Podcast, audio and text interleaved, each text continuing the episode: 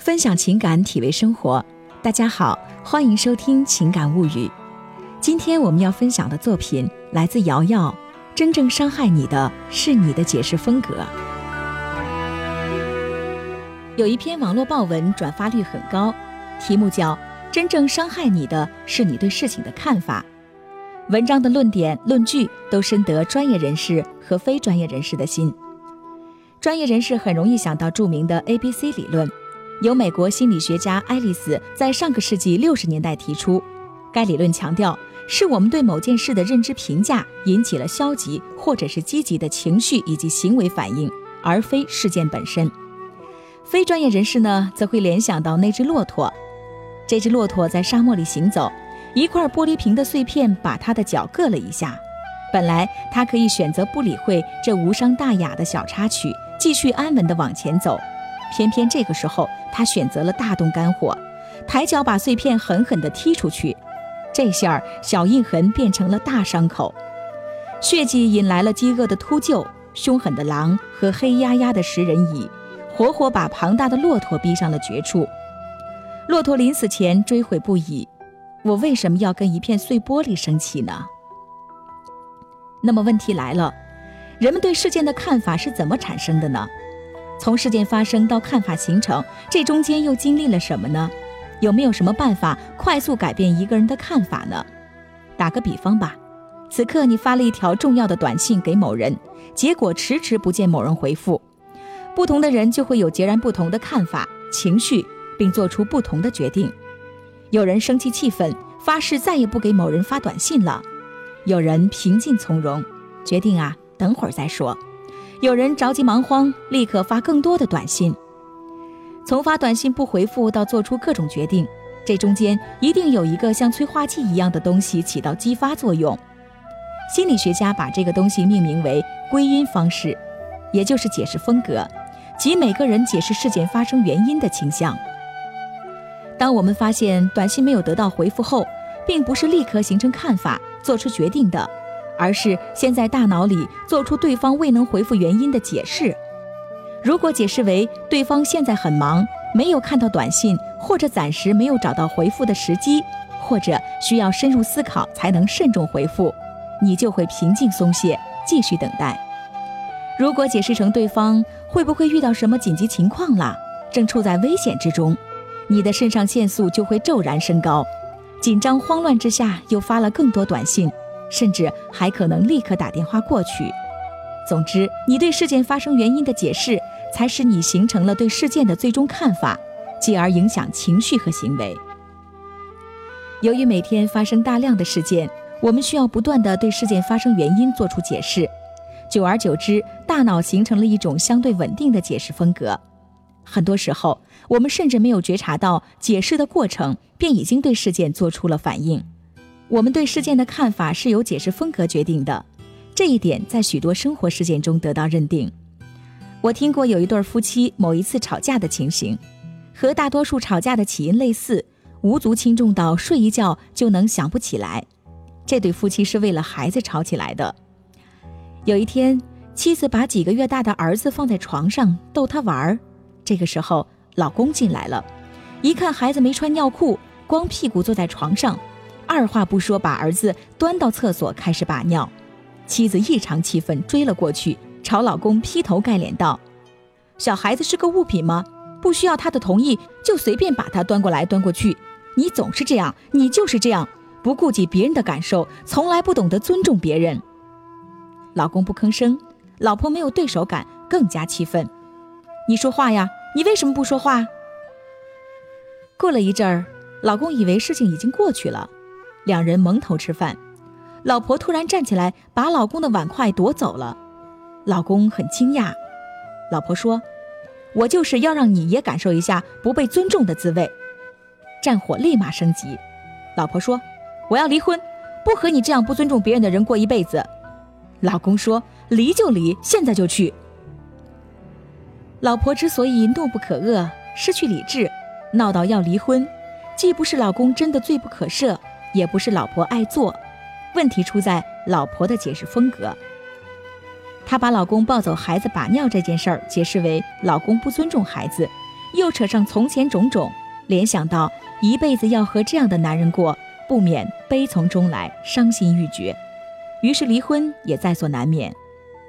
可是这个解释是不成熟的，抢走孩子是不能和不尊重孩子，进而不尊重所有人划等号的。所以，阻止他们离婚的最好办法是调整老婆的解释风格。老公着急抱走孩子，是怕孩子突然撒尿把床单床垫弄湿，要劳烦老婆洗刷晾晒而已。建议老公以后抱走孩子前要和孩子商量一下，他不说话不代表他不需要被尊重。这样一解释，这婚肯定就不用离了。还有一对夫妻，妻子学文出身，多愁善感。丈夫是理工男，做事一板一眼，习惯用试验和数据说话。有一段时间，妻子得了失眠症，他每天都抱怨自己前一天晚上一分钟都没有合眼，整宿整宿睡不着。他越是这样想，越难入睡。到后来开始恐惧夜晚，恐惧睡眠这件事儿，连安眠药都没有用。他对医生说，自己失眠是因为自己失去了睡眠的能力。睡眠是一个人最基本的生理需求。丈夫听了妻子对医生说的话，有点怀疑，但他没有告诉妻子。他决定这个晚上自己不睡觉，躺在妻子身边，暗中观察、记录妻子的睡眠情况。很快，他便发现妻子对失眠原因的解释是错误的。虽然和正常人相比，他的睡眠质量的确有点糟，但绝不是像他自己说的那样，一分钟都没睡着。丈夫偷偷做了一张表，把妻子的觉醒时间和入睡时间都一一的描述标注出来。第二天，当妻子又开始苦恼绝望的诉说昨晚一夜没睡的时候，丈夫把会了一夜的表拿出来给妻子看。他认真地指着表说：“你看，你是有睡眠能力的。凌晨一点到三点你睡着了，五点到六点多又眯了会儿，足足睡了三个小时。”并不是你说的一分钟都没有睡着啊！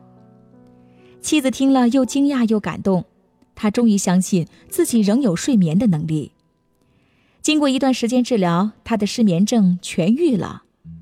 真正让妻子失眠的，正是他对失眠原因的不良解释。除了不成熟的解释外，单一的解释风格也是造成人生困境的原因。如某女士认为自己不幸福的婚姻是老公造成的。改变不了老公，也就意味着改善不了婚姻。而另一个女士认为，不幸的婚姻是多方原因共同造成的，改变不了老公，但可以改变的事情还有很多，婚姻的幸福指数也有提升的空间。哈佛大学著名心理学家兰格曾经对离婚现象进行研究，发现，将失败的婚姻归咎于前夫的女士更加难以自拔。而认为婚姻问题有许多原因的女士更容易从困境中走出来。我在读爱迪生传的时候特别留意一点儿，我试图从心理学的角度来寻找发明大王从不被失败和困难打倒的原因。结果，原因就是他的解释风格。他是这样解释自己耳聋放在任何人身上都会深感痛苦的缺陷的。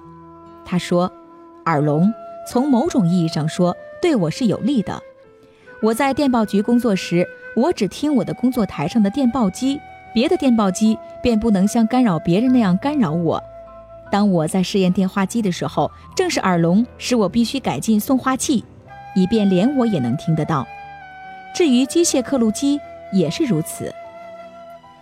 一八六八年，爱迪生获得了第一个发明专利——电动表决机，他打算把这个机器卖给国会，结果。国会主席当着他的面说：“年轻人，如果世界上有什么发明是我们根本不需要的话，那就是这个东西。”爱迪生遭遇了嘲笑和失败，他对此解释说：“我想作为一个技术人员，我并没有犯错，而是作为一个商人犯了错。国会的拖拉作风使他们根本不需要什么拉票计时器，但是一定会有需要的地方。果然，经过改装。”爱迪生终于把机器卖给了纽约股票交易所，取得了第一次商业上的重大获利。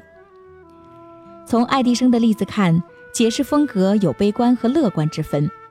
悲观的解释风格认为失败的原因是内部产生的，而且这种因素稳定，不易改变。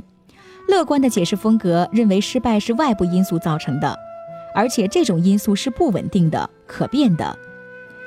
爱迪生的成功很大程度上在于他乐观地解释了失败的原因以及困境对于自己有利的那一个角度，这些就是他能够坚持下去的理由。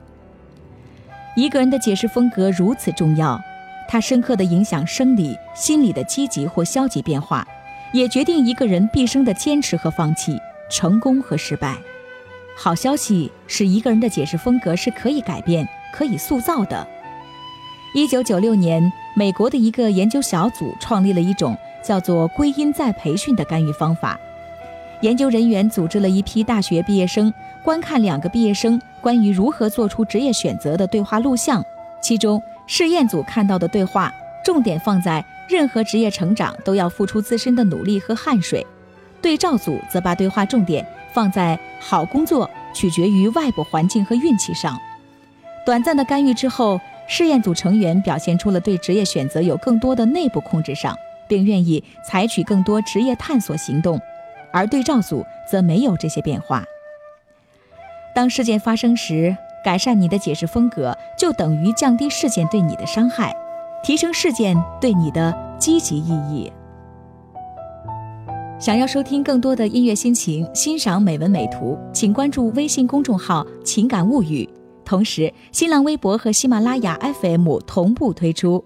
感谢收听本期《情感物语》，明天我们再见。